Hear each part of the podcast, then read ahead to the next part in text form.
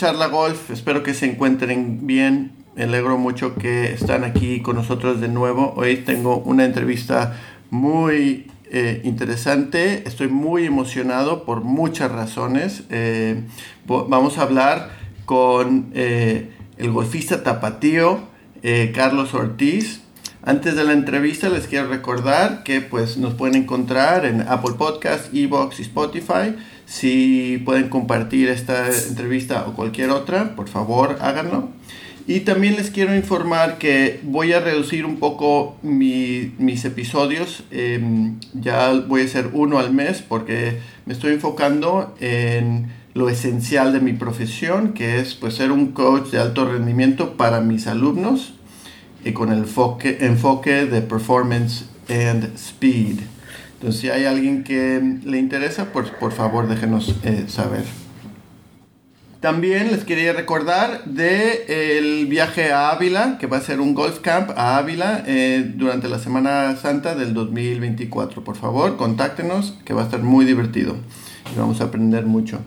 Bueno, finalmente pues estoy aquí con Carlos Ortiz, eh, ganador del PGA Tour también entrevisté a su hermano cuando él estaba, cuando su hermano estaba en Arkansas. Carlos, ¿cómo estás? Gracias por estar aquí. Jonathan, no, pues gracias por invitarme aquí. Contento de estar aquí en, tu podcast. Gracias, gracias. Pues em, le tengo que agradecer a un amigo nuestro, eh, este Oliver Isaac, nos ayudó a, pues a organizar esta, esta entrevista. Eh, entonces, gracias, Oliver. ¿Tú cómo conoces a Oliver? fíjate que del club, eh, ahí en, el Guadalajara Country Club, ahí crecimos y hay muchísimos golfistas muy buenos. Eh, me imagino que a varios los conoces. Y, y, de ahí la verdad es que pues, de chiquito lo conocía porque era muy bueno para el golf. se hizo profesional, creo que. Porque creo, que ganó una vez ahí en la negra, en la negra modelo, que era lo que se jugaba antes. Y, y bueno, pues de ahí cuando yo crecí, ya que tenía edad para poder jugar con ellos, me invitaban a jugar bastante. Y a la fecha cada que voy a Guadalajara, si se puede, son con, los que más me gusta jugar, porque tienen un buen nivel y pues, aparte que, cae muy bien también el Oliver. Sí, sí, sí, sí. Pues muchas gracias, Oliver. Bueno, una pregunta que siempre empiezo, clásica del golf, es este, tus inicios del golf. Pues, pues tendría que volver a regresar al Guadalajara con el club, la verdad que todo empezó ahí. Eh, llámale suerte o lo que sea, la verdad es que me tocó que por ejemplo ser, ser miembro de, ahí en el, en el, Guadalajara Country Club y, y, bueno, pues ahí, ahí empecé en el golf. La verdad es que a través de, primero pues obviamente que acompañaba a mi papá y, y, me dejaba pegar así unas bolas, me compró los bastones los de plástico, iba ahí enfrente de mi casa al parque a pegarle. Y luego empecé con, con, pues, con diferentes profesores. Eh, creo que el primero que tuve se llama Francisco Hernández. Mm. Eh, luego ahí como estuve con Shanti, Jorge Pérez León, Chuy. La verdad es que, que varios, estuve con Albert Caneda, también una época que venía a ayudar cuando entró con lo de Krahan y lo que metieron en su época. Pero pues realmente fue todo ahí en el club. O sea, la verdad es que, que sin haber sido parte de ese club, yo creo que nunca hubiera estado aquí. Y la suerte que tuve es que también había como una camada de, pues de, mi edad, de, de, niños de mi edad, con los que la verdad es que me divertí. O sea, yo que pasé el la mitad de mi infancia en el campo de golf con ellos. ¿sí me era, mientras otros iban a los juegos y nosotros íbamos a jugar al golf, los fines de semana nos dejaban, mejor que mis papás a las 8 o 9 de la mañana en el, club y nos recogían a las 5 de la tarde y jugaba 18 hoyos o 36 lo que se pudiera y mejor que apostábamos eh, 18 hoyos por unas papitas. Entonces, pues ya te imaginarás. Eh, la verdad que eso a mí creo que fue lo que me dio mucho. Tuve mucha suerte que tuve muchos amigos que a la fecha son de mis mejores amigos todavía, con los que compartí eso, viajábamos a los torneos, competíamos y la verdad es que cuando tú ya sabes como profesor, cuando tienes con alguien con quien practicar y quien competir, todo se convierte mucho más fácil. Totalmente, sí. Eh, hiciste lo que he escuchado mucho de jugadores este, de, pues, de alto rendimiento como tú, que el campo de golf se hace la niñera y después eh, los amigos, pues el, campo de golf los, los cuida.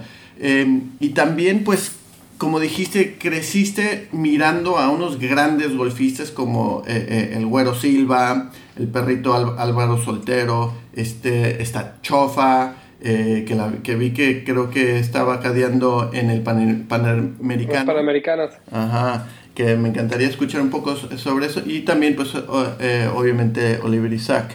Quería saber... Y exactamente. se nos no se nos olvide Lorena. No, nunca, nunca. Pues...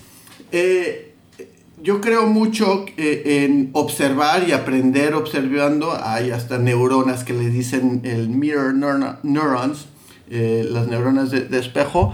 ¿Tú cómo observaste a estos grandes golfistas eh, de tu club y, cómo implementaste quizás su disciplina, su estructura? ¿Eres más de field? No sé, dime.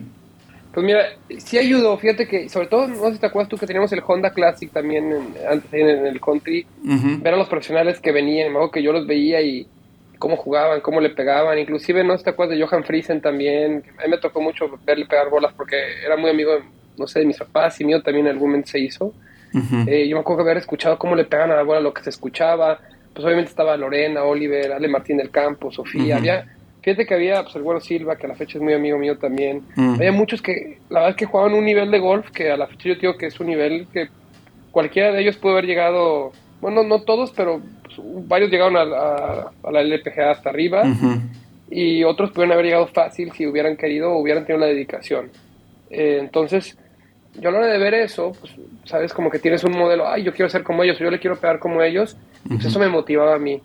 Eh, obviamente haber tenido a Lorena ahí en el club y verla trabajar, verla entrenar y todo, pues fue algo que a mí siempre me abrió los ojos y sobre todo porque yo, cuando ella se hizo profesional, eh, de, de, la universidad, que se hizo profesional y, llegó a ser del mundo, yo tenía ya una edad donde yo ya podía entender lo que estaba haciendo. Y eso pues a mí me, quieras o no te abre los ojos, a ver, pues ella entrenó en el mismo lugar que yo, creció en el mismo lugar que yo y ve a dónde llegó, o sea, ¿por qué no puedo yo? a mí siempre como que me ha servido poder ver, oye, pues, más o menos así lo hacen. Si ella lo puede hacer, ¿por qué no puedo yo? Pues es nomás cuestión de trabajo y ganas, ¿sí me entiendes? Como quererlo. Y eso a mí me motivó mucho, me ayudó y a la fecha lo digo. La verdad es que haber tenido a Lorena como un ejemplo, yo creo que mucho de lo que estoy aquí hoy en día en, lo que ha llegado en el golf ha sido por ella, porque fue la que, pues la pionera, la que nos abrió los ojos, ¿no? Sí, sí, sí, sí. Eh, Tú la viste practicar, igual que eh, practicaste mucho con el Güero Silva. ¿Qué cosas eh, aprendiste de, eso que todavía más o menos implementas hoy en día? O, unas buenas recomendaciones, porque lo que veo mucho del día al día es que la gente no sabe practicar. Este, va a tirar bolas y es pura matralleta, así, ta, ta, ta, ta, y pues no se estructuran de una forma que sea productiva especialmente con, con, con los chicos.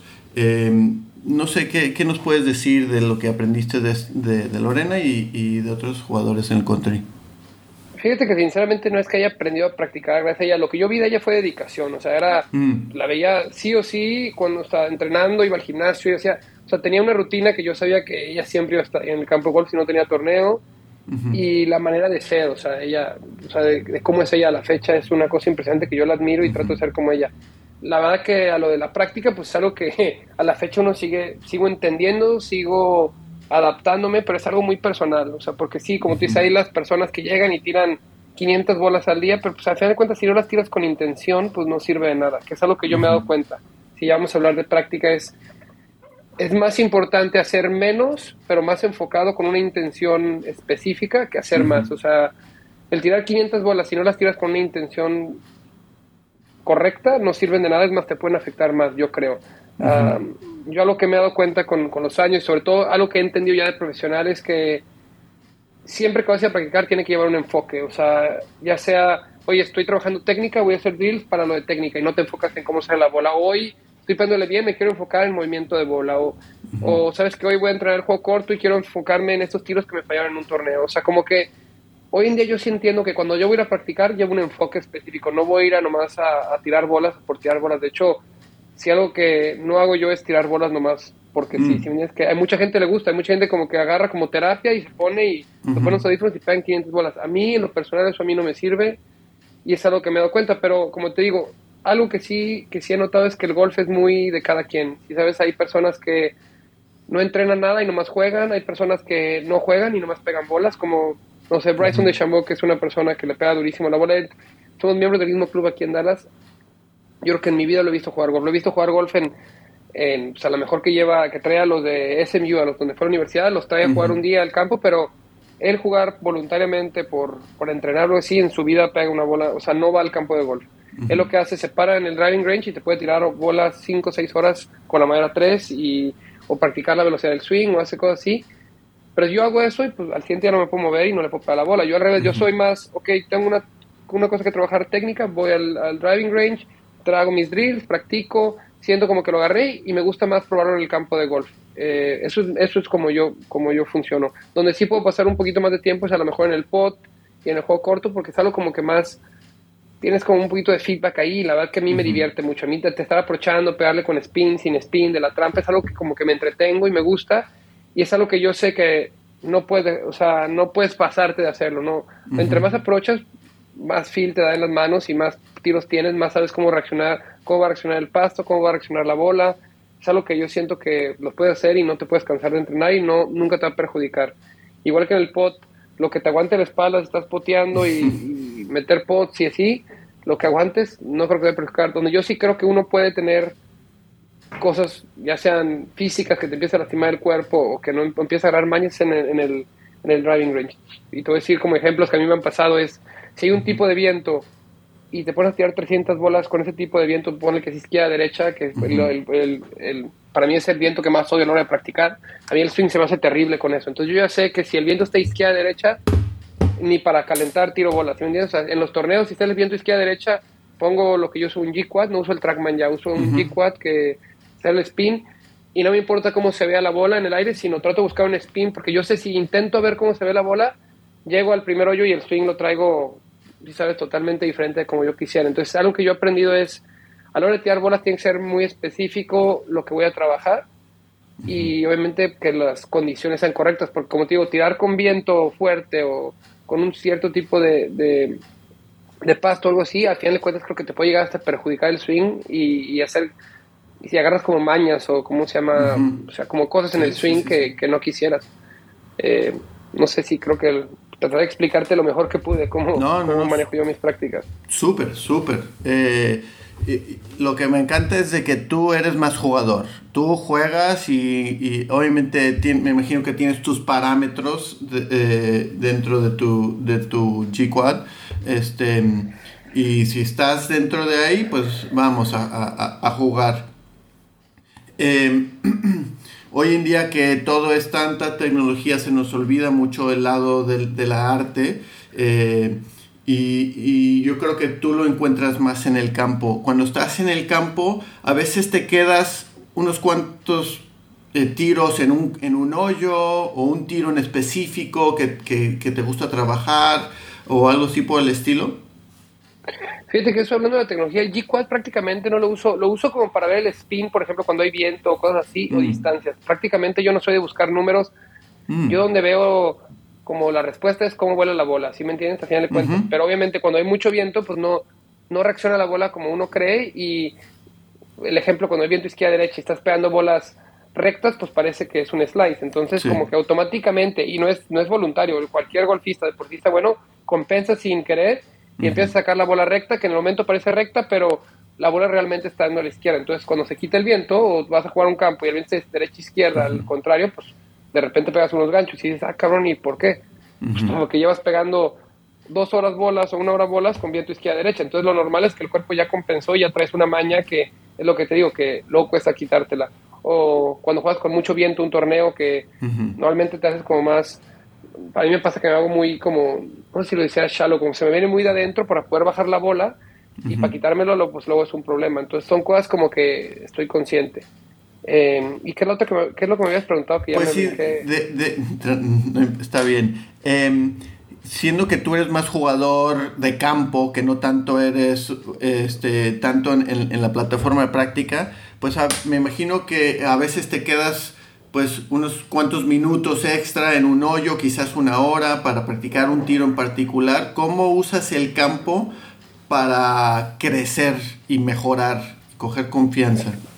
Fíjate que si es algo que hago, y sobre todo son, por ejemplo, como no se pueden ser a lo mejor t-shirts que son incómodos, ¿no? Que estás ahí, es que no me acomoda porque no lo veo. No, o sea, es como golfista, muchas veces te paras en un tee y dices, ay, este perfecto, como que ya lo visten y piensas, y otros que son incómodos.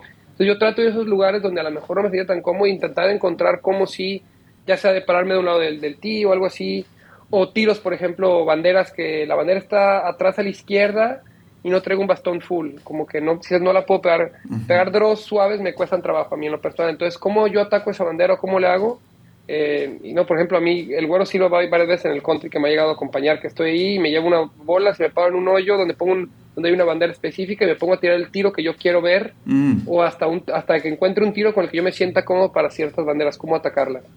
Eh, sí, bastante- eso, eso bastante lo hago y, y la verdad que lo otro que me gusta del campo es porque realmente pues ahí te das cuenta como, o sea, ahí pruebas realmente, ok, ya practiqué, ahora sí voy a jugar en serio y ni siquiera te armas bolas, es como voy jugando y a ver, a ver qué es lo que sale, cómo está reaccionando los tiros, como trato de no obsesionarme si un tiro malo no sale o lo que sea, es como encontrar como una tendencia, ok, hay una tendencia, entonces voy y la practico, pero realmente no crees que me paro mucho en el campo a tirar tiros así, al menos de que tenga algo específico que trabajar. Me gusta más jugar con amigos y, y ir a, pues, a pasarla bien, a sentir un poquito de presión, a ver cómo está todo. Es como que siento, es como una como un lugar donde vas a ver qué tan calibrado, o sea, al range vas a calibrarme, ahí voy a probar, ok, si el coche, como yo manejo como, lo digo como un coche, y con mi coach Edo Miquel eh, siempre hablamos como si fuera un coche, es que ahora llévalo a la pista, regresamos a pits, ¿qué le tenemos que ajustar? No, pues esto, fíjate que en la vuelta no me dio tanto, o sea, lo, ve- lo vemos más como algo que hay que ir ajustando, ir llevándolo, pero en el campo, pues, lo que uno, yo trato de adaptarme y encontrar con lo que sea cómo hacer el score. Y ya de ahí tomo yo como, ok, ¿sabes qué? Los tiros de derecha izquierda me estuvieron costando, o esta distancia no es que no, no, no la tenía tan fina como hubiera querido, o fíjate que los drivers la estuve fallando un poquito a la izquierda y ahí voy ajusto, trato de como de encontrar qué es lo que estaba un poquito fuera y volver a, y volver a ponerlo y lo trato de volver a poner en prueba al siguiente día en el campo de golf. Eh, obviamente ahora ya estás eh, en, pues eres profesional, estás en uno de los mejores tours eh, del mundo, eh, ganaste en el PGA Tour, pero hubo que ver un crecimiento. Algo que, he escuchado muchas veces de otros podcasts en los que tú has estado, es de que dices ah, eh, que tu papá te decía que hay que hacer las cosas bien. Eh, repetiste eso unas cuantas veces. Entonces quería saber, pues, eh, como golfista juvenil, qué fue hacer las cosas bien, como universitario, como pro, y ahora como hombre de familia que tienes cuatro hijas eh, y cómo, pues, eh, tienes un buen equilibrio para estar eh, practicando y también ser un buen hombre de familia y que tu mujer, tu esposa también esté contenta. No, fíjate que eso que me como hacer las cosas bien es, no sé, es algo que se me ha quedado grabado y es algo con lo que yo trato de vivir. Es, y sobre todo es como también con la intención, con la intención que haces las cosas. eh, y cuando me preguntas pues, en el golf cómo me ayudó, pues que desde chico, o sea, me acuerdo de, no sé, te puedo decir, tengo memorias de 12, 13 años que Ujú. en un torneo me iba mal o, o las cosas no estaban yendo como, como yo quería y, y algo que siempre mi papá me decía, mira, lo único que te puedes enfocar y lo que, lo que uno puede controlar es hacer las cosas, o sea, bien, o sea, que vas a ir a jugar, vas a entrenar, ve a hacerlas bien, ¿sí me entiendes? te vas a dedicar al golf, hazlas bien, o sea, que hay un compromiso, que tú digas, oye, ¿sabes qué? Me voy a parar y voy a dar el 100%, entrené, me preparé. El resultado no lo puede controlar uno y eso es algo que, que lo he entendido y me sigue, a todos nos cuesta trabajo, pero algo que yo me doy cuenta es que si yo soy consistente en cómo hago las cosas, en cómo practico, en cómo me preparo, en cómo estoy mentalmente, que, estoy, me mantengo positivo en los momentos difíciles, yo sé que a largo plazo siempre eh, las cosas dan, a lo mejor no como uno cree, pero siempre, siempre pasan como tienen que pasar y siempre es para bien. Y las cosas, por eso tú me decías hoy en los momentos malos, me, no sé si me lo preguntaste ahorita o me lo, me lo escribiste cuando, cuando más o menos de las cosas quería saber era, por ejemplo, cuando yo subí al PGA Tour la primera vez Ujú, ujú. y luego bajé al Conferry otra vez, fue algo muy difícil, ¿no? Porque pues, jugué dos años, jugué en el Conferry un año, la verdad todo muy fácil, gané tres veces, todo como en sueño, ¿no? Llego al PGA Tour, el primer año me va bastante bien, pero sentía que podía, podía hacer mucho más de lo que había hecho. Y el siguiente año, por cosas, perdí la confianza, hubo dos, tres cambios que, que, la, que fueron errores, y perdí mi tarjeta y me bajé al Corn Ferry. En el Corn Ferry estuve dos años, pero yo ahorita que te digo, uno o dos años después de haber estado en el Corn Ferry y volver, vo- volver al PGA Tour, yo digo, qué bueno que me pasó haber regresado al Corn Ferry, qué bueno que pasaron esas cosas, fue lo mejor que pudo haber pasado, porque ahí fue donde uno, como que cuando uno le va no le va como uno quiere o cuando le va mal, eh, pues uno se puede lamentar o puede así, pero lo, ahí lo que pasó fue como que volví a mis bases, ok, ¿por qué soy bueno? ¿Qué es lo que me hizo llegar a donde estoy? ¿Qué tengo que hacer? Y me acuerdo ver, es, donde yo siempre, como con mi papá, es algo que, que siempre me apoyáis y me lo voy a ver. O sea, es normal, son aprendizajes, los momentos difíciles son por algo, hay que aprender, o sea, como que siempre encontrar por qué pasó esto, qué fue lo que falló, mm. Y de ahí como ver cómo puedo mejorar, qué es lo que me hace bueno a mí, qué es lo que me ha llegado a estar aquí, y es algo que yo siento que algo que me ha hecho llegar a donde estoy es la consistencia y como tener bien un, un buen enfoque en qué quiero lograr, ¿sabes? Como tener tener claro a dónde voy. Y cuando tienes eso, pues es muy fácil trabajar, es muy fácil levantarte en la mañana, porque no siempre va a haber motivación, pero si tú tienes un enfoque y tienes algo por lo que te quieres levantar todos los días, los días que te da flojera, tú te da flojera, pero dices, ok, quieres ser bueno, pues estos días que te da flojera son los que uno tiene que encontrar la motivación, porque motivación no siempre hay. Esa es la gente que te diga, es que uno se tiene que motivar, no, pues no es cierto. A mí yo te puedo decir que la mitad de los días o más de los días, pues claro que no me motiva levantarme a las 6 de la mañana y hacer el gimnasio. Y ir al gimnasio, pues le sufro, si sabes, no es el que te diga, oye, qué padre es meterte al gimnasio, pues nosotros no lo estamos haciendo bien. Para, yo creo que para uno crecer, para uno mejorar, tiene que pasar, que tiene que, pues, no sé si la palabra sufrir, pero le tiene que costar trabajo. Entonces, es algo que mi papá siempre me, como que me ha dicho, para mejorar, para crecer, para hacer algo, te tiene que costar trabajo y tienes que hacer un esfuerzo. Y si, te estás, y si estás sufriendo y te está doliendo ahorita, significa que vas por el camino correcto, porque todos esos momentos hmm. de presión, de sufrimiento, de que no te salen las cosas, de que uno está ahí, son los momentos donde uno crece y donde uno puede tomar, hay dos rutas, la de que te lamentas o que te vas para abajo y pobre de mí, no me salen las cosas, o la que, perfecto, me está costando trabajo, me está doliendo, significa que voy por el camino correcto, voy a seguir trabajando cabeza abajo y yo sé que las cosas se van a dar y yo creo que, pues, o sea, tú ya sabes, yo lo sé ya ahorita, es que los momentos buenos y malos nunca duran para siempre. Entonces yo sé que si yo me bajo mi cabeza, trabajo, tengo una mentalidad positiva, los momentos malos duran muy poco. Y realmente ya nunca los veo como malos, los veo como que es un momento de aprendizaje que me, que me está tratando de enseñar la vida en este momento, por qué me están pasando estas cosas. Y cuando uno lo ve con esa mentalidad, como que nunca hay nada malo, no más, ok, me están testeando, me están poniendo un examen, que, y cuál es, y encontrar la solución, cómo voy a salir de esta, cómo tengo que mejorar, cómo puedo hacer las cosas mejor.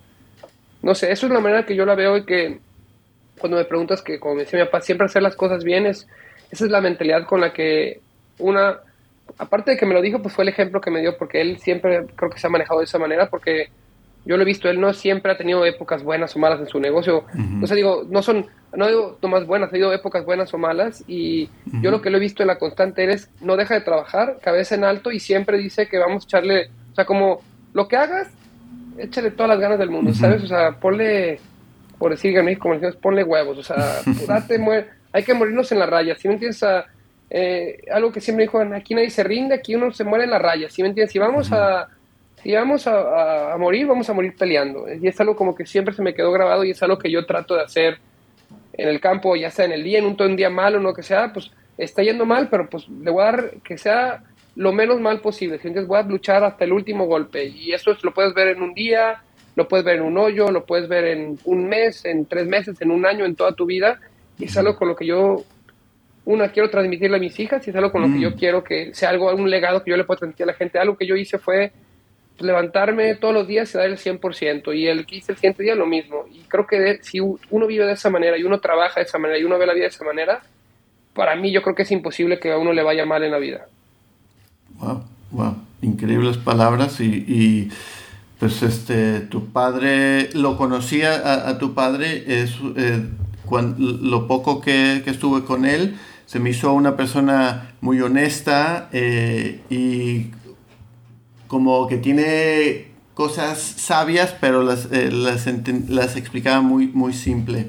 Lo conocí en, eh, cuando tu hermano estaba jugando en el Arnold Palmer Cup en, Francia, y ahí estaba tu madre, eh, y, pues seguía a tu hermano. Y se veía que, tus dos hermanos, se veía que, era, que era como un equipo y que entre todos se, se apoyaban. ¿Es esto por qué tú eres tan de familia, porque siempre he escuchado de que, va, mi prioridad es mi familia, yo voy a ir, voy a, obviamente voy a trabajar, voy a jugar golf, pero yo quiero regresar para estar con, mis niñas, con mi, con mi esposa. Eh, ¿Eso fue de lo que aprendiste también de, tus padres? Pues sí, sí, o sea, y al final de cuentas que yo te diría una mentira que dijera, pues la prioridad siempre es mi familia, pues la verdad es que sí, o sea, obviamente la familia es lo más importante que hay en el mundo, pero es algo que uno también sacrifica, o sea, yo en el deporte donde estoy, pues algo que sacrifico es parte, es mi tiempo de familia, con mis hijas, con mi esposa, y como digo, pues yo lo veo también, o sea, como un sacrificio porque sí me encantaría tomar tiempo, pero también como una parte de, ok, pues mi trabajo también es, yo tengo que proveer y tengo que dar un ejemplo a mis hijas, que vean que estoy comprometido con con lo que estoy haciendo y que vean que, estoy tratando todos los días de ser el mejor y que, que, vean que, pues, que pase lo que pase, lo constante es que le estoy echando ganas y que estoy trabajando. Obviamente, algo que sí, pues que somos unidos, ¿sí? es algo como que es algo que es una constante que ha sido y es algo que yo voy, o sea, con mi esposa, mis hijas, que yo lo aprendí en mi casa, que es algo bueno. Siempre hay cosas buenas y malas de todas las familias que uno tiene, unas que tiene que trabajar y otras eh, agarrarlas y llevarlas a su familia y creo que es una de las que yo que agarrar que ha sido siempre como ese esa parte de que no, no importa lo que pase, aquí estamos por ti y, y, aquí estamos para apoyarte y siempre que se necesitan, ahí están. Es algo que creo que lo viste, o sea, mi papá y mi mamá están ahí.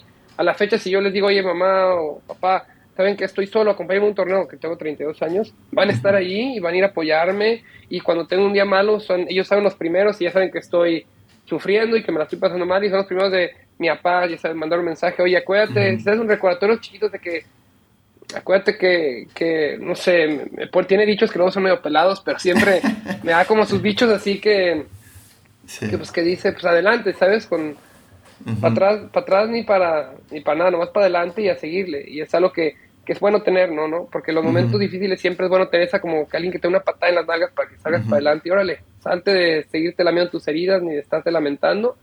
Ahora lo que queda es para adelante, a seguir trabajando, agarra lo que hayas tenido que aprender de lo que te está doliendo ahorita y, a darle. Eh, es algo que a mí se me hace que, me ha ayudado mucho y obviamente ha sido parte fundamental para llegar a donde estoy ahorita. Hmm.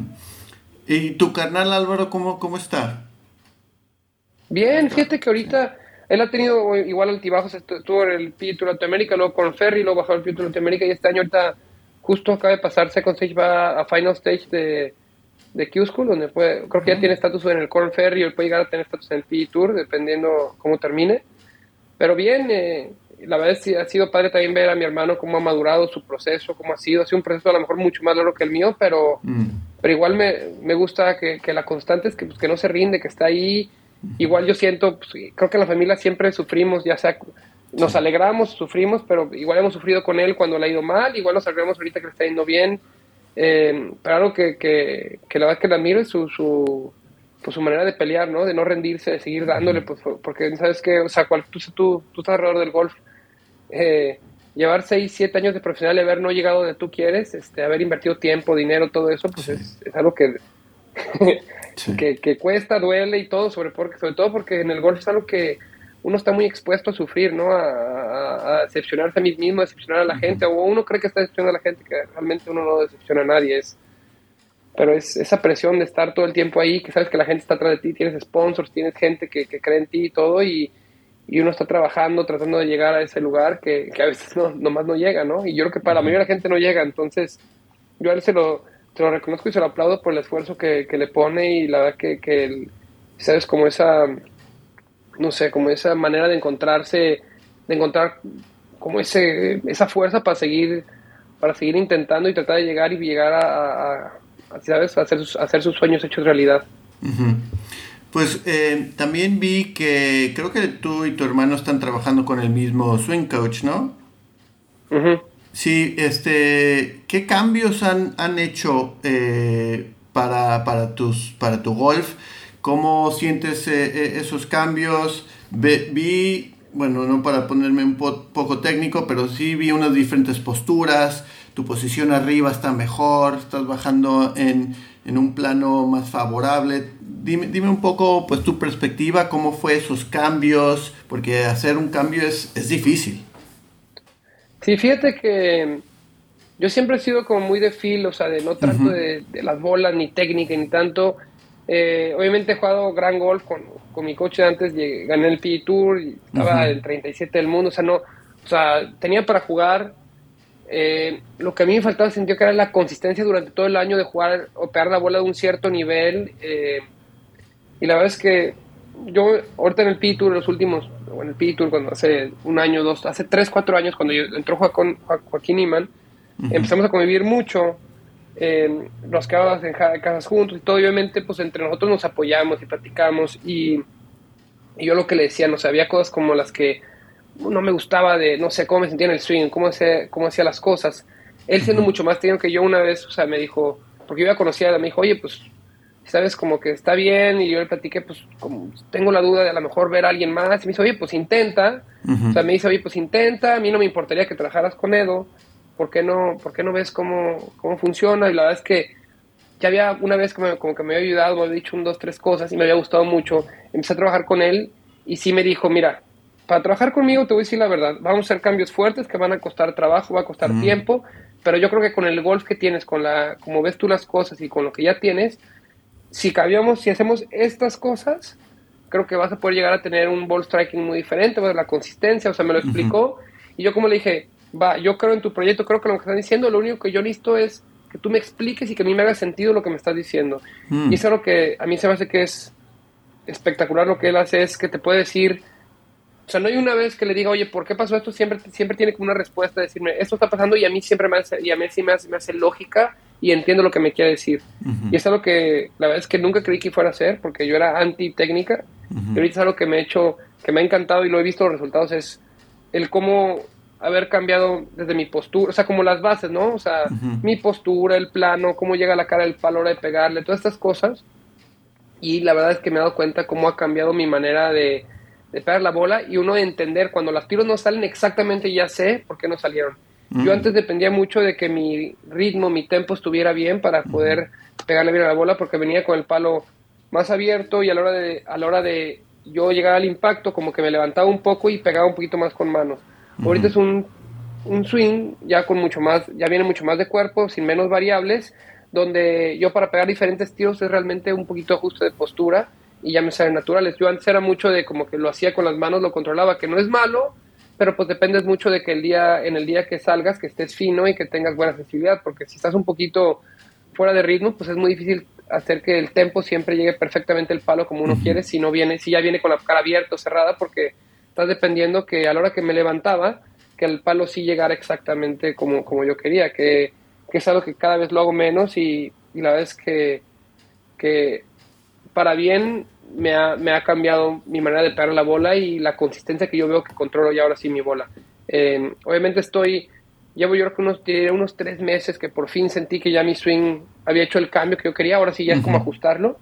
Y la verdad que, o sea, como esos momentos que, que ya quiero sacar la temporada porque hace un año largo, pero al mismo tiempo era, ok, por fin estoy agarrando ritmo, por fin estoy viendo dónde está mi swing, por fin estoy entendiéndole volví a recuperar velocidad, porque obviamente cuando uno hace cambios, pues la velocidad baja. Yo usaba mi velocidad, la, la, la agarraba a la hora de levantarme y tirarle como un, pues un manotazo, le pudieras decir. Sí, sí, sí, sí. Levantándome y echándome para atrás, casi casi es como agarrar velocidad y ahorita estoy encontrando maneras de hacer velocidad diferentes, ¿no? Entonces, por fin recuperé velocidad, volví a agarrar confianza, estaba viendo ahora sí mi, mi, mi trayectoria de bola cambió, mi trayectoria de bola cambió bastante, mm. o sea, por fin estaba como poniendo ya todo ahora sí en bloque y, la verdad que, que, feliz, pero bueno, pues ahora, ahora me quedan uno o dos mesitos buenos para, para seguir afinando todo esto y volver a empezar la siguiente temporada, pero, pero es algo de lo que fíjate que estoy bastante emocionado, ¿no? De, de cómo se ha evolucionado mi swing y cómo, cómo ha cambiado, cómo le pego a la bola. Pues dinos un poco de ese eh, vuelo de bola, cómo antes era antes y cómo es hoy.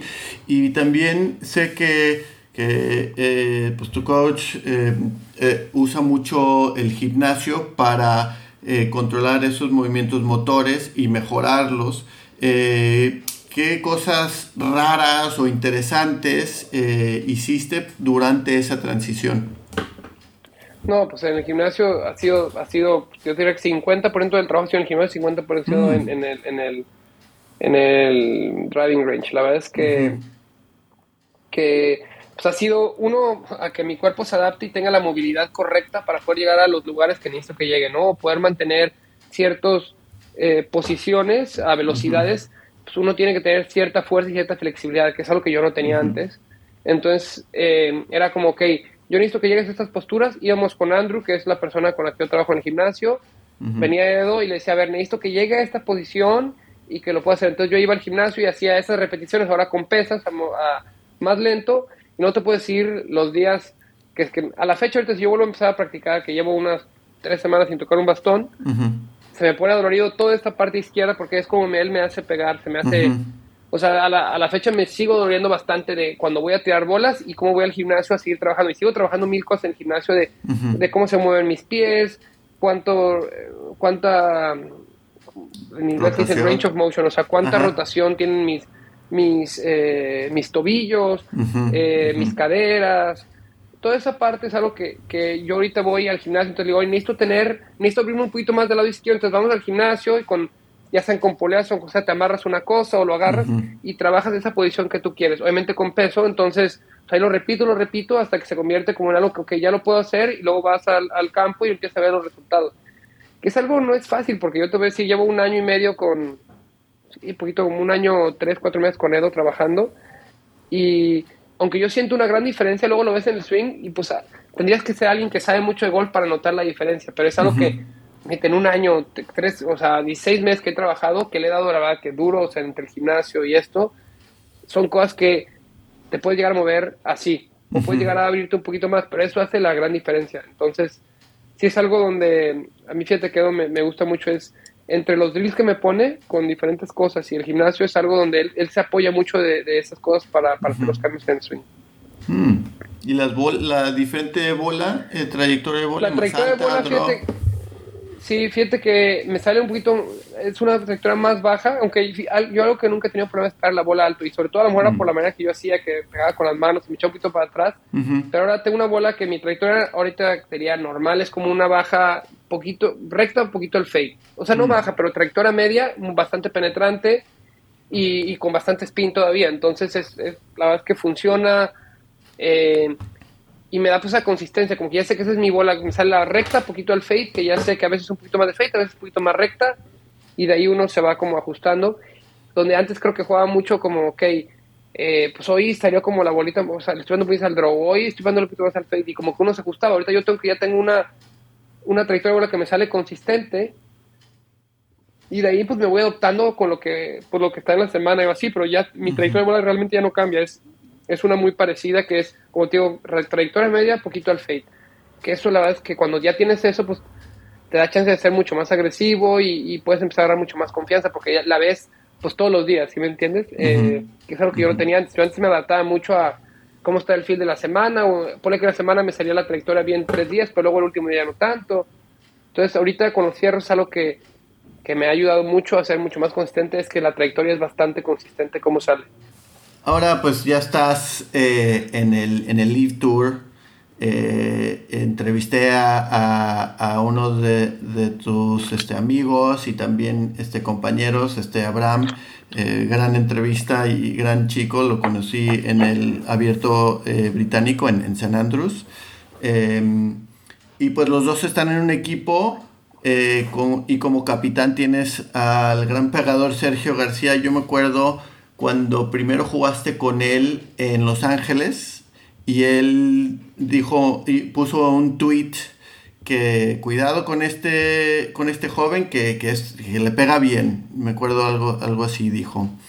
Eh, y pues ahora ya estás jugando con él, aprendiendo de él. Eh, ¿Cómo es, eh, Sergio? ¿Cómo te, ayuda? No sé, ¿cómo es como capitán? Mira, Sergio es creo que es de los más talentosos que yo conozco.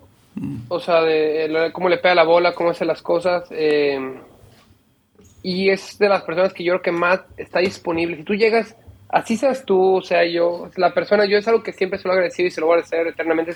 Si tú vas con él a decirle, oye, serio, ¿cómo haces este tiro? Son de las personas que se va a tomar el tiempo de decirte, mira, este tío lo hago así, y se mete contigo y te enseña y te dice uh -huh. y te... Ha sido increíble como él... y más ahorita, ya ahorita cuando de capitán, pues ha sido menos porque pues ya lo conozco de hace ocho uh -huh. años, nueve años, he comido mucho con él, ya no hay mucho que más que me vaya a decir. Uh -huh pero algo durante toda su carrera que algo siempre ha tenido el tiempo cuando tú le preguntas que necesita ayuda. Yo a la fecha, yo le marco ahorita, oye, necesito que me cuentes o que me ayudes con esto, va a tener el, el, tiempo y la disponibilidad y aparte lo hace con unas ganas y con entusiasmo. O sea, es alguien que se le da muy fácil eso de querer ayudar a, la, a las no creer, sino cómo los ayudas. Se toma el tiempo, va a tener la paciencia de decirte, te va a enseñar, se siente esto, prueba esto, y, se queda ahí contigo. Se puede quedar 45 minutos ahí viéndote cómo sacas una, una sacada de trampa, o cómo le va a hacer si está enterrada, o cómo va a hacer un tiro del rough, o, o lo que sea que le estés preguntando, se va a tomar el tiempo para, para ayudarte. Si me dices que es algo que no todas las personas hacen, ni menos ese nivel. Entonces, en esos entonces, cuando primero lo conociste y saliste a, cenar o, lo que sea, eh, pues tú estabas nervioso o, cómo te sentiste, cómo, cómo él te ayudó a abrirte. Eh, pues sí, al principio sí, pero fíjate que con la relación es como tenemos el mismo gente, yo lo conocí antes de llegar al mm. PG Tour, llegué a ir al, Players una vez con él, lo acompañé, o, sea, ya lo conocía desde antes de llegar al PG Tour, y cuando llegué al PG Tour ya era alguien con el que, no sé, varias veces me llevó, me invitó a volar con él, eh, iba a cenar con él, nos íbamos a quedar juntos, eh, jugamos rondas de práctica, en Toronto tocó jugar con él, y saben que, que digo que siempre estuvo disponible ahí de, oye, ¿cómo te ayudo? ¿Cómo hago? ni siquiera le tenías que decir, yo ya sabía que él tuvo la apertura conmigo de decir lo que quieras, ven, y era, jugamos ronda de práctica y era de que, oye, no sé, estamos tirando un tiro del rough, Serge, ¿cómo haría este tiro? Y mira, y te explica, te va a decir, mira, la posición de bola, cómo atacas, por qué le pegas, cómo va a salir. Digo que es una persona que muy dedicada, cuando le pides ayuda es una persona que te la va a dar así abierto, o sea, sin límite de tiempo y se va a quedar ahí hasta que te salga el tiro que le estás pidiendo que quieres que te ayude. Eh, pues, increíble, la verdad es que ha sido buena experiencia jugar con él en Firebox y digo, no sé si sabes, pero ya el siguiente año me cambié de equipo, pero, pero la verdad que agradecido con él. Sí, la verdad que, ha sido, igual sí, seguimos siendo amigos y, y, siempre, sé que siempre va a estar ahí si lo llegan a estar y igual yo si, si algún día le puedo ayudar algo, no creo que le pueda ayudar mucho a una persona como él, pero, pero, pero no, sí ha sido buen amigo y, y buen capitán. Ok, bueno pues eh, mucha suerte en tu siguiente equipo. Eh, ah, no he estado siguiendo mucho de ninguno de los tours porque pues estoy en mi, en mi propio rollo. Eh, pero lo que sí, sí me gusta seguir es pues cuando tú y los jugadores mexicanos están representando a México, como mencionamos al principio, pues jugaron los panamericanos, tú Abraham, también estaba esta Regina Plasencia eh, de, Guadalajara, Isa Fierro, que también la entrevisté. Pues cuando viajan como, equipo de México, obviamente eh, en las Olimpiadas eh, en, Japón y, después en, Francia, ya, ya, ya, vienen, ¿cómo es eso? ¿Cómo, qué cómo eh, interactúan entre ustedes, cómo se ayudan o cada quien a su propio rollo. No, cada quien a su propio rollo. La verdad es que no. Eh, obviamente con Abraham yo tengo una, tenemos una relación más cercana y todo, y con Regina me llevo bien con Isabela y con Regina y todo, pero la verdad es que cada quien en su rollo, sobre todo por los tiempos, porque el gol es mm. muy individual, no te vas a adaptar. Si realmente quieres dar tu 100% y quieres hacer las cosas bien, pues no te vas a adaptar al tiempo de nadie, vas a hacer lo que sea mejor para ti y y para, pues, ¿sabes? Para poner el score que se necesita para, para hacer las cosas bien, ¿sí me entiendes? O sea, no, uno no viaja junto, no hace nada, o sea, se queda donde... Yo, por ejemplo, me, o sea, en este, por ejemplo, yo sí nos pasamos, yo les dije, oye, yo no voy a quedar en la villa, me voy a quedar en hotel, y todos quedaron en hotel, y les pasé el otro me iba a quedar. Eh, sobre todo, por ejemplo, que yo ya sabía con Joaquín y Mito, que viven en Chile, que son muy amigos míos también, dónde, qué zona quedarse y por qué no quedarse en la villa, que estaba como una hora y media, o sea, como que explicaron, entonces yo les pasé el tip y todos se quedaron ahí, pero, pero la verdad es que en los torneos pues es cada quien muy individual, viajas tú, de hecho, por tu lado. De hecho, mira, no, es por hablar mal nada, pero si ni siquiera viajas por como te mandan el, el, si sabes, el equipo de, o sea, no sé, el Comité Olímpico de México, porque te van a, va a querer que vueles de aquí a México y te van a mandar en un charter, ¿sabes? O sea, quieres que, o sea, prefieres, mejor vas por tu lado, vas concentrado, quieres representar a México, haces las cosas por tu lado, sacas tus vuelos de avión, te quedas en tu hotel, te quedas, haces tus cosas por tu lado, porque pues realmente uno tiene que ir concentrado y tratar de sacar como el mejor resultado. Para eso uno tiene que hacer las cosas. O sea, prefiero volar, que aunque me cueste a mí, pero prefiero volar y llegar más descansado. Prefiero quedarme en un hotel que me queda a 10 minutos del campo en lugar de manejar una hora y media todos los días y pues, gente suelta una hora y media y está en el coche todo rígido para llegar a jugar. Esas cosas, pues uno creo que las hace para, para poder tratar de sacarlo mejor, sobre todo que estás representando tu país, que es algo bastante importante. Sí. ¿Ya estás pensando en, en París? Pues sí, pero obviamente con esto como está lo de los ranking mundial, que no hay ranking mundial, o sea, no lo ranking mundial, hasta ahorita es la única manera que se puede calificar. Inclusive Abraham, que ganó Panamericanos, pues no, le, no le dan pase a, a, las Olimpiadas ni nada. Ojalá que pues, el ranking, pues si sabes, llegue. No sé qué vaya a pasar, obviamente, porque nosotros no tenemos eh, ranking mundial ahorita. Bueno, antes de empezar lo que, me, lo que yo le digo los segundos nueve, te quiero preguntar de algo, quizás es un poco personal. Eh, vi en, en, Instagram y después este, un amigo mío, eh, amigo de, del podcast God Sapiens, me, me dijo de un tip de que tienes un tatuaje. y este tatuaje es de un árbol y con cosas este, muy interesantes en las raíces. Creo que, creo que es un, este, un roble, pero quería saber un poco cómo fue pues ese, ese proceso, ese viaje para, para pues, tener un tatuaje que está muy bien diseñado, me gusta mucho, eh, y porque muchas veces los tatuajes, la gente se expresa usando los tatuajes.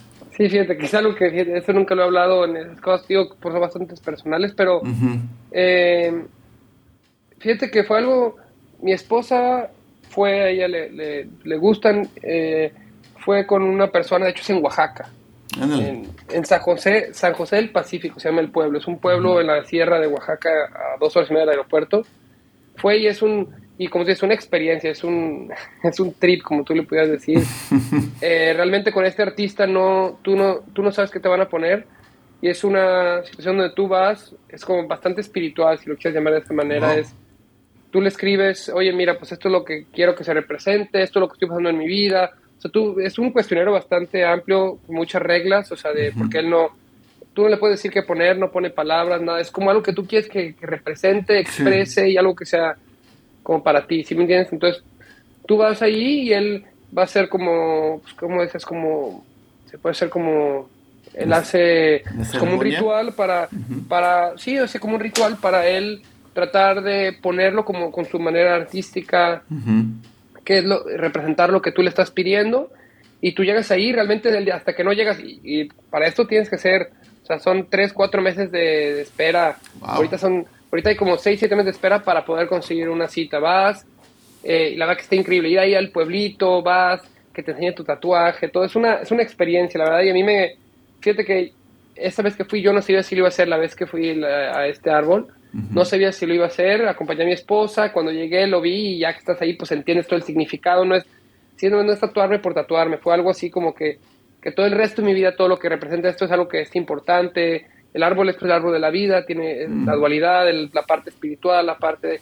tiene muchas cosas que para mí son muy importantes, tiene el significado de mi hija, mm. tiene pues muchas cosas que para mí son como, ¿cómo lo diría? Son eh, pues claves en mi vida, ¿sí me entiendes? Que cosas que nunca van a dejar de ser importantes y todo eso pues lo representa, ¿no? Y, pues el estar, pues el, el, tatuar todo eso pues es un, es un no, pues eso es, es una, hasta una, una, como terapia, si me entiendes? Por el dolor, por todo, pero pues a fin de cuentas, como lo haces, ok, porque está representando y me estoy marcando algo que siempre va a ser importante para mí en esta vida. ¿Y tú escogiste el lugar donde, lo, eh, donde está o, o él...? Sí, tú, tú, tú escoges, de hecho se llama Carlos Bautista, digo que está ahí en Oaxaca, eh, la verdad es que la experiencia es increíble. Tú, él, él, más bien te enseña, mira, esto es lo que con lo que tú me mandaste, esto es lo que yo vi, te representa y te explica todo, qué exactamente qué representa todo, todo lo que tú le pediste, cómo lo ve, lo que él vibró, y ya tú escoges dónde, y yo, pues yo escogí porque era algo importante, escogí dónde ponérmelo, y, y la verdad que, que, fue un proceso, como dije, yo no sabía si, yo fui a acompañar a mi esposa y al final de cuentas me acabé poniendo uno, obviamente le mandé todo así, pero era como que mi esposa era más de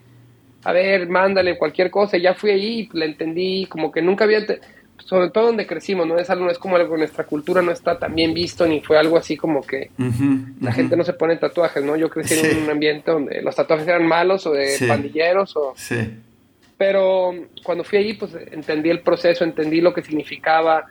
Eh, tío, que es, es, un ritual ir a ponértelo con, con Carlos ahí, la verdad que, que que increíble la experiencia y, la verdad es que feliz de cómo se ve y lo que representa, ¿no? Porque es algo que yo puedo ver todos los días y me recuerda y me representa lo, lo que, lo que es muy importante para mí. ¿Nos puedes explicar un poco de este tatuaje? Así que, así... Pues digo que es el árbol de la vida, este, tiene la parte como la dualidad, la parte como espiritual, la parte de aquí, este, la conexión este, con la tierra con el cielo, eh, tiene pues es que te, puede echar, te puede, me puedo echar ahí, te, lo enseño y cada vez que lo ves, y algo que fíjate que es muy padre es cuando la gente lo ve, cada quien lo interpreta diferente, que es algo que también él, es algo que es muy padre para él, porque tiene muchas cosas, tiene lo de mis hijas, tiene pues muchas de las conexiones de cosas que han pasado en mi vida, y todo lo ponen en una manera como son geométricas, así te lo puedo enseñar a ti para que, o sea, tiene muchas cosas geométricas, tiene números, tiene muchas conexiones, si te das cuenta esta parte es más...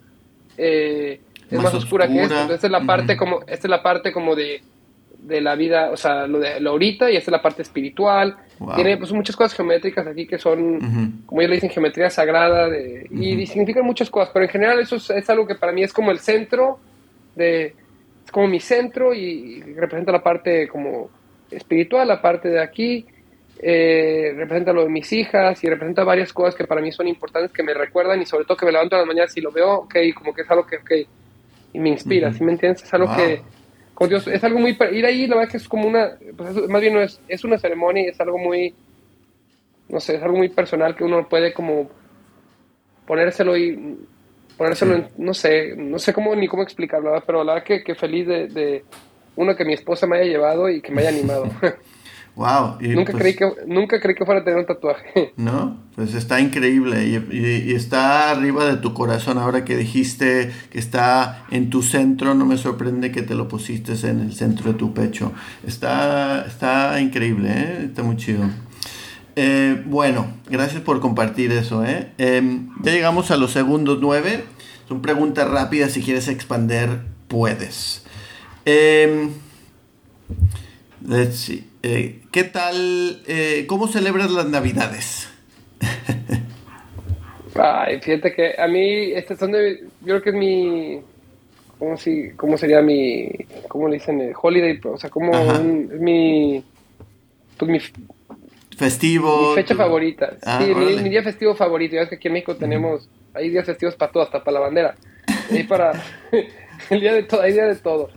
Eh, pero la, la Navidad es mi día festivo favorito y sobre todo es porque es, un, es una es una fecha donde uno se junta con familia y, pues como que uno está agradecido por, por todo lo que ha sido del año, por todo lo que ha pasado y, también te juntas a, sobre todo la parte de los regalos increíble, ¿no? Ahorita que tengo hijas, yo darles a ellas que están esperando que llegue Santa Claus y todo, y darles los regalos a ellas, la, la, la, felicidad con la que reciben todo esto es, es, algo, es algo increíble y poder estar con juntos con la familia, convivir y todo eso es, es algo que la verdad que a mí me, me encanta, ¿no? La, sigo pasando bien y, y, aunque ya estoy grande, la verdad que me sigue emocionando poder abrir regalos, no sé por qué. sí, a mí también, los regalos son increíbles. Em, siendo que pues eres de Guadalajara, quizás tengo una, eh, una o la otra. Em, ¿Tus tacos eh, preferidos o quizás eh, torta ahogada preferida? No, fíjate que me encantan todas esas pero yo soy de tacos. Los, Hay unos, uno se llama los tacos Don Luis, que están ahí cerquita del country, que son mis favoritos. De hecho, voy con el güero Silva a echarme tacos de labio cada que estoy en Guadalajara. Vale. Eh, y los tacos Providencia tampoco nunca fallan, la verdad. Esos, esos, son, esos son de ley. Sí, sí, sí, sí. Yo, yo, recuerdo después de, de, misa íbamos directito a, los tacos Provi. Y el, el carnicero ese, el, el, gordo todavía está ahí, está todavía ahí. Este, no, son los mejores. De hecho, ahorita acabamos de ir a un torneo de, de la experiencia Akron ahí que, que, hacemos todos los años. Este año lo hicimos ahí con Fireballs hace una semana y terminando terminando el viernes de, uno de los eventos, nos fuimos directo a los tacos Providencia ahí con Abraham y Eugenio Chacarra. Sergio no estaba porque le dio COVID, pero el año antepasado, eh, este mismo año fuimos a la Playa del Canero y igual fuimos a los tacos Providencia con Sergio, Abraham y todos. ya se ha hecho de ley, cada que, cada que vamos ahí a Guadalajara nos vamos a los tacos. Qué buena onda. Eh, ¿Cuál es tu rutina de la mañana? Ideal, obviamente, ya con hijos, pues es poderlos llevar a la escuela y que, todo medio funcione, pero la verdad es que mi rutina ideal es levantarme eh, y hacer ejercicio. Eh, la verdad es que si yo sé que si hago ejercicio en las mañanas, mi día fluye mucho mejor. Eh, ¿Te gusta escribir en un diario o leer algo en particular? Las dos, la verdad es que llevo ya como unos 5 o 6 años que tengo un diario y escribo mm. pues, de todo, ¿no? De, lo personal, de lo deportivo, de todo. Y, fíjate que me, es algo que a la, mayoría de la gente, a toda la gente, no nomás a los deportistas, lo recomendaría porque muchas de las cosas que vivimos se van repitiendo y, mm. y yo escribo lo bueno y lo malo. Cuando las cosas me están trabajo, escribo lo que siento, cómo me lo estoy pasando, cómo lo estoy pensando, todas las cosas. igual cuando me va lo bueno. Entonces, cuando hay cosas, épocas con las que a lo mejor estoy un poquito trabado, tengo un tema, me regreso y normalmente la, la respuesta están ahí mismas de qué hice, cómo salí, qué, qué sentía, qué estaba haciendo bien. O sea, te vas a sumar pues, ¿qué, qué es lo que sentía, qué es lo que estaba haciendo, qué es lo que me funcionó. Entonces, como que uno hasta lo puede, como a la hora de leerlo, lo revives y te da ese como sentimiento y es mucho más fácil salir. Eh, y no sé, siento también que escribir uno cuando no la está pasando bien es como terapéutico, como que sueltas y descargas todo ahí en un, en un libro, o sea, en, un, en una página. y a la hora de leer, eh, fíjate que me... me hay, dos maneras, lo, con Santi Casado, que es eh, uno con el que una persona con el que trabajo desde hace mucho, que ha sido el coach de la selección mexicana y luego ha sido pues, mi coach más más este, no más, no más de golf, sino de todo. Eh, como siempre, tenemos la más de lectura, la de la divertida, que puedes leer novelas, lo que sea que te interese, y la parte, pues, como de estudiar, que a veces está flojera, son de las que tienes que leer y se te olvida lo que leíste porque está tan aburrido, pero son cosas como uno tiene que aprender, ya sea filosofía o así, o sea, más como de pues, motivacionales o que quieres aprender algo, una teoría de alguien que está diciendo. Entonces tratamos de mixear un poquito, o sea, como la parte, pues la padre, la de novelas, la parte entretenida de leer y la parte, pues más de estudiar. Em, y eso lo intento hacer bastante, sobre todo lo trato de poner como de rutina en la semana de torneos, que me levanto, leo, o sea, como que es una cosa como que lo trato de hacer y a la hora de dormir igual trato de leer. Eh, no sé, y siento que también te ayuda para estar más presente, como tipo meditación, creo que es leer también al mismo tiempo. Entonces, eh, la verdad que las integro en parte de mi rutina, sobre todo en semanas de torneos aquí en la casa con los niños, las niñas es un poquito difícil que trata de leer con cuatro niñas, se, se, pone complicado. Sí, sí, sí, sí. Bueno, ahora aquí con, con mis pequeños eh, estamos leyendo unos cuantos libros eh, eh, juveniles. Este, El monstruo de colores, muy bueno. También The Dot, no sé si, si, has leído ese, muy bueno, The Dot. Em, y pues sí, es muy importante leer con ellos, aunque a veces... ¿Cómo, se, ¿cómo se llaman? El, The Dot y el...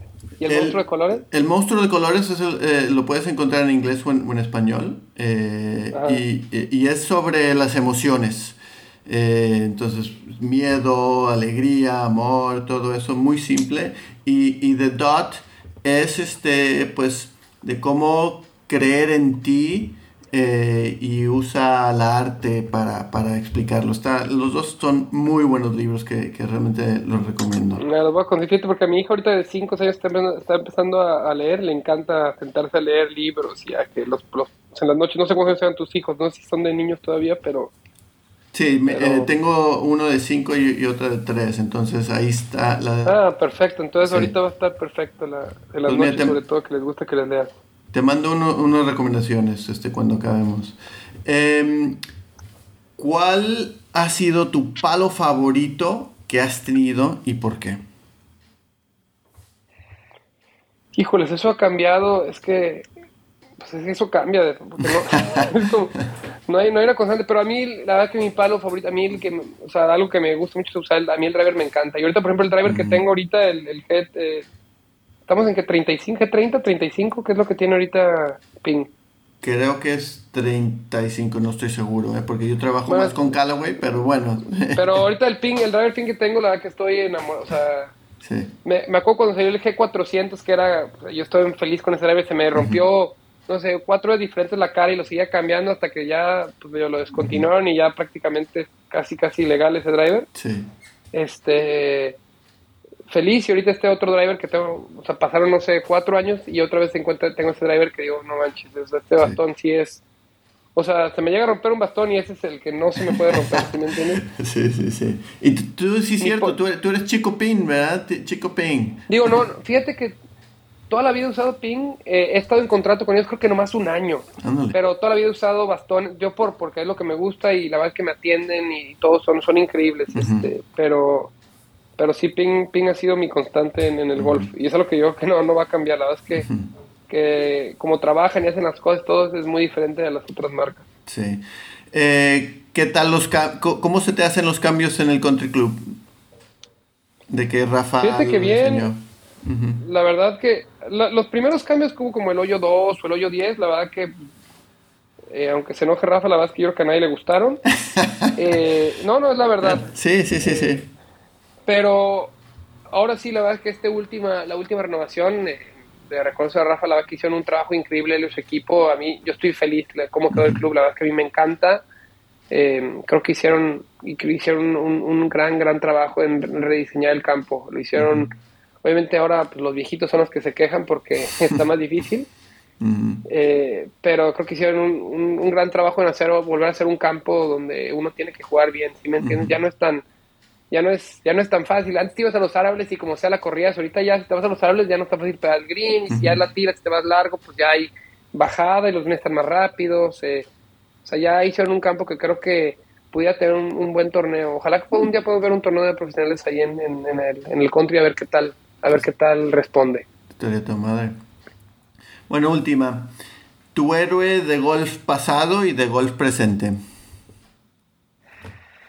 Híjoles, esa, la verdad es que ya sé que es muy, o sea, que como, como hombre sí, pero a mí Lorena es una mm. persona que la que yo admiro en, en, el golf y en la vida en, general, o sea, la manera de la que, se sigue manejando, lo que sigue haciendo, lo que hace por los demás, o sea, es, increíble, la verdad que para mí es, es, es un ejemplo a seguir.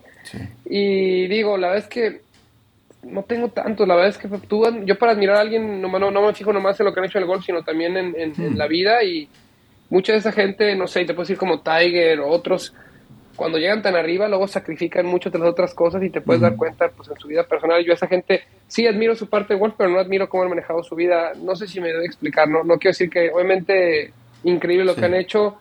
Eh, un, hecho, sueño, un, un sueño para mí haber jugado con Tiger y todo eso, pero pero yo ahorita sí que, que no sé, que admira a alguien ahorita sí en el deporte. No sé, por ejemplo, a John Ram le tengo mucho respeto en su manera de cómo juega, cómo actúa y cómo hace las cosas. A mí se me hace, o sea, de, de primera. Sí, eh, sí, Un gran jugador de golf. Eh, inclusive con sus errores, todo es una persona que admite, las afrenta, y ¿sabes? es bastante abierto en cómo maneja todas sus cosas. A mí, si me dijeras ahorita, ¿quién admiro ahorita que está jugando golf? A mí John Ram se me hace de primera. Jordan Speed también es, es un buen amigo y creo que grande persona, ¿sabes? A mí me gusta más, yo los mido más, no nomás como son en el campo de golf, sino como personas, esas dos personas a mí se me hacen de lo mejorcito que ahorita, o sea, de lo mejor que hay ahorita en el deporte. Y obviamente, si me dices como deportistas, pues a Federer y Nadal son, ahora sí me quito, me quito la gorra como ellos, como dicen, eso sí los admiro en todos los aspectos. Sí, totalmente. Sí, también pues Lorena, increíble, increíble. Yo tengo suerte de que pues es familia, y, pero cuando la vi jugar eh, eh, eh, fue increíble verla y cómo se comportaba, cómo le pega, aprendí un montón de, y todavía sigo, todavía sigo aprendiendo. No, no, no, yo ahorita la, la sigo conviviendo de vez en cuando en dos, tres cosas que llamamos el, el compromiso que tiene para seguir ayudando a los niños, eso es algo la verdad es que yo no sé cómo lo sigue haciendo y sobre todo con, con la familia que tiene y todo, yo no sé cómo encuentra el tiempo y todo, la verdad es que, que la admiro muchísimo. Lo que hace es, es, es, de aplaudirse y yo creo que nadie no le dan el reconocimiento que se merece. ¿Verdad? Totalmente de acuerdo. Totalmente de acuerdo. Bueno, Carlos, oyes, muchísimas gracias por estar aquí con, en Charla Golf. Te lo agradezco mucho. Eh, fue una hora eh, que aprendí mucho. Y pues te lo agradezco, ¿eh? ¿eh? estamos en contacto y espero que en el futuro este, tengamos otra charla como esta. gracias, Jonathan. Estamos en contacto. Gracias.